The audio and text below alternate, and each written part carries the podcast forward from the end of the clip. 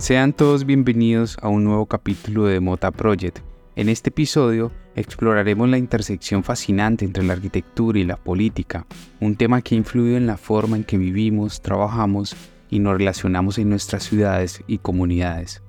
En este capítulo profundizaremos en la relación intrincada que existe entre la creación de espacios físicos y la toma de decisiones políticas. Desde la antigüedad hasta nuestros días, la arquitectura ha servido como una manifestación de poder político, una expresión de ideologías, una herramienta de control y una forma de representar la identidad de una sociedad. Acompáñenos mientras exploramos cómo los edificios emblemáticos, las ciudades y los espacios públicos están impregnados de historia política y social y cómo la planificación urbana y la arquitectura contemporánea moldean nuestro mundo y nuestras experiencias cotidianas descubriremos cómo la arquitectura y la política se entrelazan de maneras sorprendentes y significativas. Así que sin más preámbulos, los invitamos a este nuevo episodio de Arquitectura y Política. Comencemos.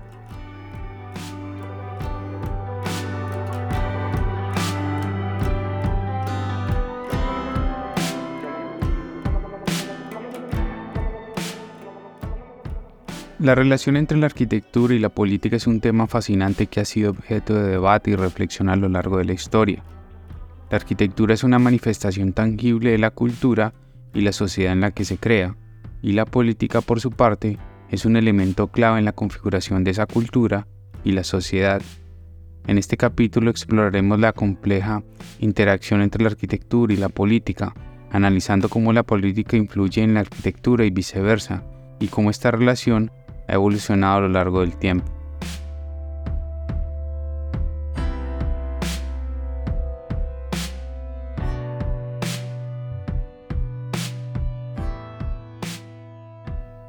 La arquitectura ha sido utilizada a lo largo de la historia como una herramienta para manifestar el poder político. Los gobernantes y líderes de las civilizaciones han utilizado la construcción de monumentos y edificios emblemáticos para mostrar su autoridad y legitimidad. Un ejemplo destacado de esto es la construcción de las pirámides en el antiguo Egipto. Estos monumentos colosales no solo servían como tumbas para los faraones, sino que también eran una demostración del poder absoluto de los gobernantes. En la antigua Roma, el emperador Augusto llevó a cabo una extensa campaña de construcción de edificios y monumentos para consolidar su poder y promover su imagen como líder supremo. El Ara y el mausoleo de Augusto son ejemplos de arquitectura que sirvieron para glorificar al emperador y su régimen. Durante la Edad Media, las catedrales góticas no solo eran lugares de culto, sino también símbolos del poder de la Iglesia y por extensión del poder político en Europa.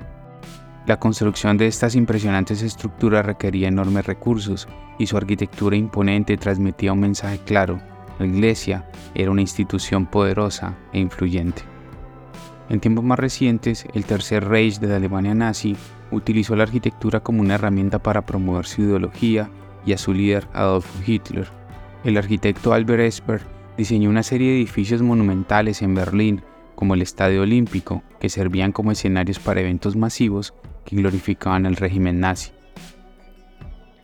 La arquitectura no solo ha sido utilizada para manifestar el poder político, sino también como una expresión de la ideología política. Los edificios y monumentos pueden transmitir mensajes ideológicos a través de su diseño, estilo y simbolismo. Un ejemplo destacado de esto es la arquitectura soviética durante el régimen de Joseph Stalin en la Unión Soviética. Stalin promovió el stalinismo como la ideología oficial del país, y esta ideología se reflejó en la arquitectura. Los edificios soviéticos construidos durante su mandato eran monumentales y grandiosos, con un énfasis en la simetría y en la monumentalidad. La Casa de los Soviets en San Petersburgo y el Palacio de los Soviets en Moscú son ejemplos de la arquitectura estalinista que buscaba transmitir el poder y la grandeza del Estado comunista. Por otro lado, la arquitectura modernista que surgió en el siglo XX reflejó ideas de progreso, funcionalidad y minimalismo. Este estilo arquitectónico se asoció con ideologías políticas de corte liberal y progresista, que promovían la eficiencia y la igualdad.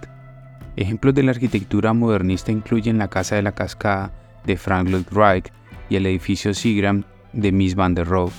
Sin embargo, la relación entre la arquitectura y la política no se limita a la manifestación y expresión del poder político, sino que también se extiende a su uso como una herramienta de control político.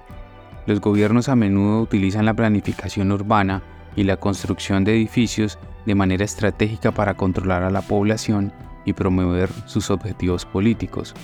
Un ejemplo notorio de esto es el urbanismo autoritario de la Unión Soviética y otros regímenes comunistas. En estas sociedades, la planificación urbana se utilizó para controlar el movimiento de las personas y restringir su acceso a ciertas áreas. Además, se construyeron edificios gubernamentales imponentes para reforzar el poder del Estado y controlar a la población. En China, el gobierno comunista ha utilizado la construcción de ciudades enteras como herramienta de control político y desarrollo económico. Un ejemplo destacado es la ciudad de Shenzhen, que pasó de ser un pequeño pueblo de pescadores a una metrópolis de alta tecnología en unas pocas décadas. Esta transformación se llevó a cabo como parte de la política de reforma y apertura de China, y la planificación urbana desempeñó un papel central en este proceso.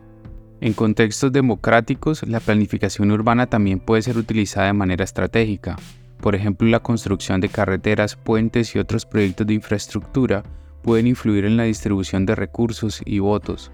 Los gobiernos a menudo toman decisiones sobre inversión e infraestructura en función de consideraciones políticas y electorales.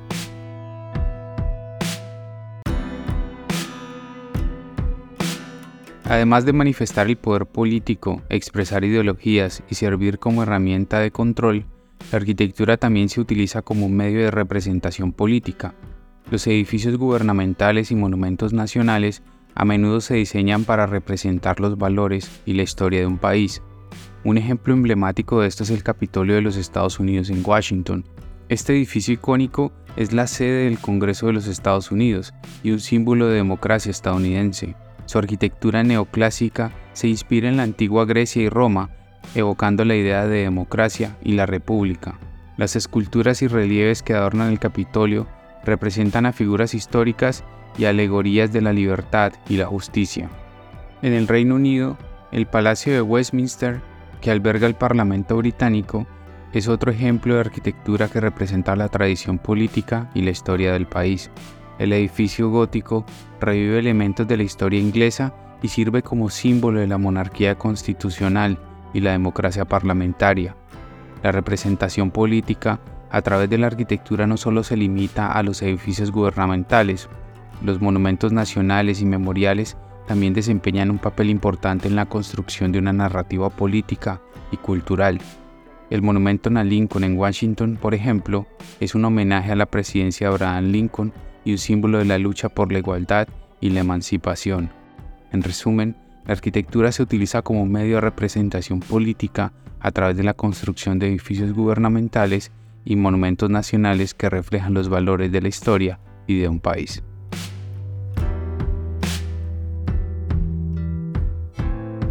La relación entre la arquitectura y la política no se limita a la escala de los edificios individuales o monumentos, sino que también se extiende al entorno urbano en su conjunto.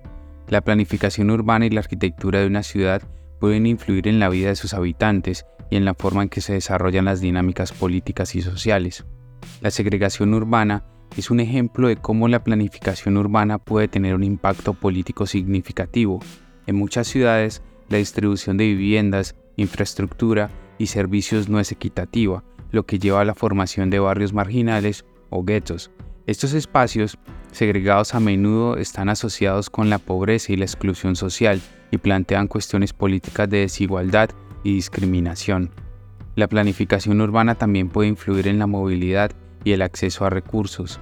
La ubicación de estaciones de transporte público, escuelas, hospitales y espacios verdes pueden determinar quién tiene acceso a estos servicios y quiénes no. Las decisiones sobre infraestructura y transporte pueden tener un impacto directo en la vida de los ciudadanos y por lo tanto tienen implicaciones políticas. La arquitectura y la planificación urbana también pueden fomentar la participación ciudadana y la democracia. Los espacios públicos bien diseñados como plazas y parques pueden ser lugares de reunión y expresión cívica. Además, la accesibilidad y el diseño inclusivo de la ciudad pueden facilitar la participación de personas con discapacidades y promover la igualdad de oportunidades. Es así como la planificación urbana y la arquitectura desempeñan un papel importante en la configuración de la vida urbana y en las dinámicas políticas, las decisiones sobre cómo se organizan las ciudades y qué servicios se proporcionan puede tener un impacto significativo en la igualdad, la inclusión y la participación ciudadana.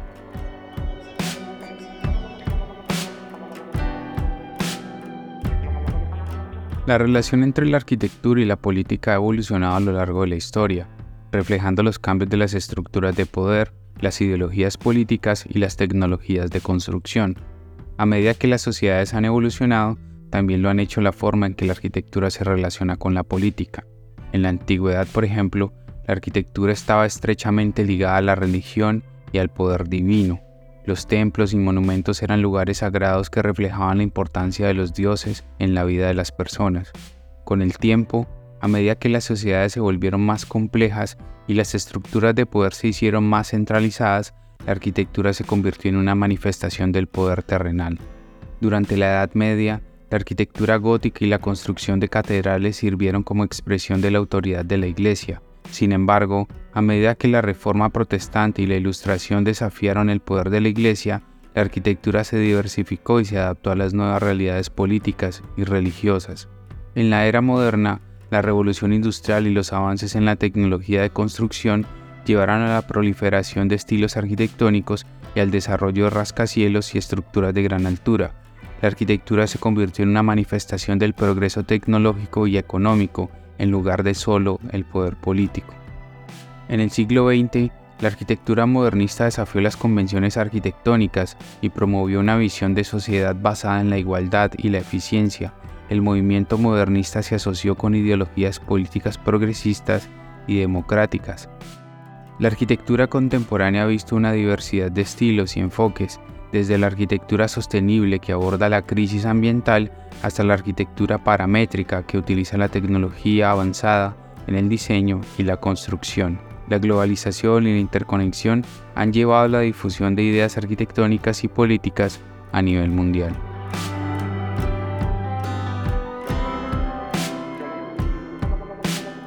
A medida que avanzamos en el siglo XXI, la relación entre la arquitectura y la política sigue siendo relevante y está sujeta a nuevas influencias y desafíos. Algunos aspectos claves que configuran el futuro de la relación incluyen la sostenibilidad y la responsabilidad ambiental, que tiene que ver cómo la creciente conciencia sobre el cambio climático y la sostenibilidad ambiental están teniendo un impacto significativo en la arquitectura. Los arquitectos y urbanistas están buscando formas de diseñar edificios y ciudades más respetuosas con el medio ambiente. La política ambiental y las regulaciones gubernamentales están influyendo en la adopción de prácticas arquitectónicas sostenibles como la construcción de edificios de energía cero y la promoción de la movilidad sostenible. El urbanismo y los espacios públicos también tienen un papel importante. La planificación urbana y la creación de espacios públicos inclusivos y accesibles seguirán siendo temas políticos importantes, las ciudades están luchando con cuestiones como la gentrificación, la vivienda asequible y la movilidad urbana. La política desempeñará un papel crucial en la determinación de cómo se distribuyen los recursos y se diseñan estos espacios urbanos. Otro aspecto importante también tiene que ver con la tecnología y la arquitectura digital, debido a que la tecnología está transformando la arquitectura a través de la impresión 3D, la realidad virtual y el diseño paramétrico. Estos avances tecnológicos están cambiando la forma en que se diseñan y se construyen los edificios. La política y la regulación deberán adaptarse a esta evolución tecnológica para garantizar la seguridad y la calidad de los proyectos arquitectónicos. Y de igual manera, esta arquitectura post-pandemia que generó todo el COVID-19 ha tenido un impacto significativo en la forma en que se utilizan los espacios y se diseñan los edificios, la política de salud pública y las regulaciones de distanciamiento social han influido en la arquitectura de espacios comerciales, residenciales y de oficinas. La adaptación de la arquitectura a las necesidades cambiantes en un mundo post-pandémico será un tema importante en los próximos años.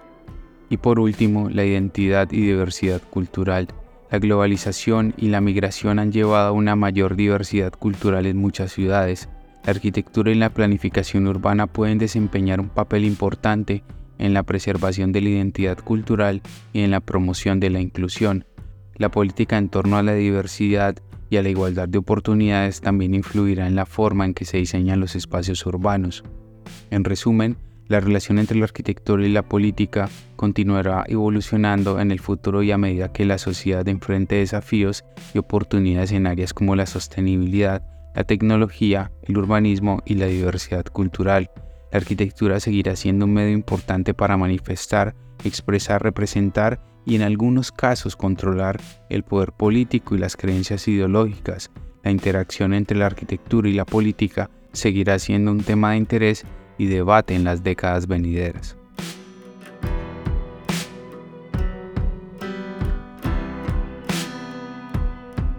Y así concluimos un nuevo episodio en Demota Project.